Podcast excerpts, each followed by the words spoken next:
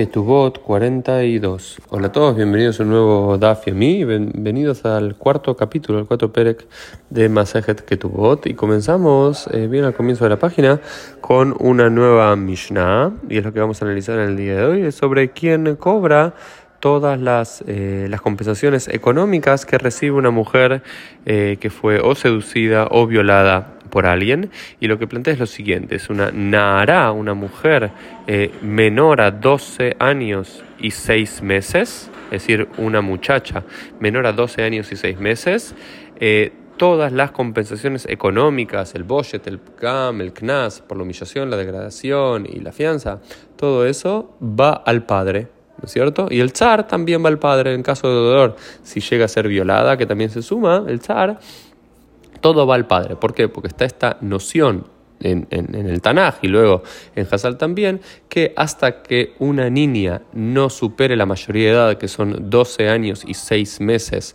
que pasa a ser de Nahara a Bogueret, una mujer ya grande, está en posesión del padre.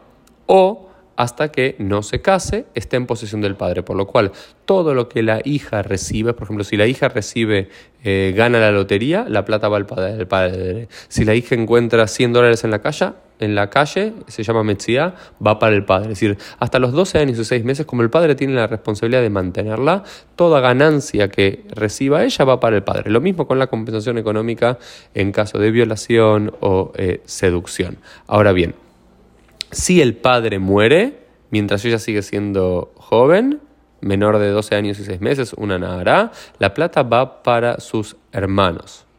¿Sí? Porque los hermanos son los que reciben la herencia del padre, son como los continuadores del padre, después lo que la tienen que mantener a ella, por lo cual la plata va para ellos. Ahora bien, si el din, el, el juicio no fue hasta que ella llegó a la adultez, pasó a ser Bogueret, y el padre ya murió, o el padre no murió, pero sin embargo eh, ya ella es mayor de edad, Arei Hen Shelatma, dice la Mishnah, la plata es para ella.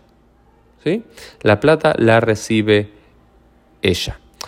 Entonces, en términos generales, la mujer para poder recibir el dinero de, la, de cualquier compensación y demás, o tiene que estar divorciada, o viuda, o, haber estar soltera y haber pasado la edad de 12 años y 6 meses. En ese caso ella sí recibe eh, este dinero y si se encuentra dinero en la calle, para poner otro ejemplo, también va a parar a ella. Todo el tiempo que ella sea menor de edad o esté supeditada al marido o al padre, todas las ganancias, diferentes ganancias o compensaciones económicas no van a su bolsillo, sino que van al bolsillo ya sea del padre o del eh, marido, según el caso.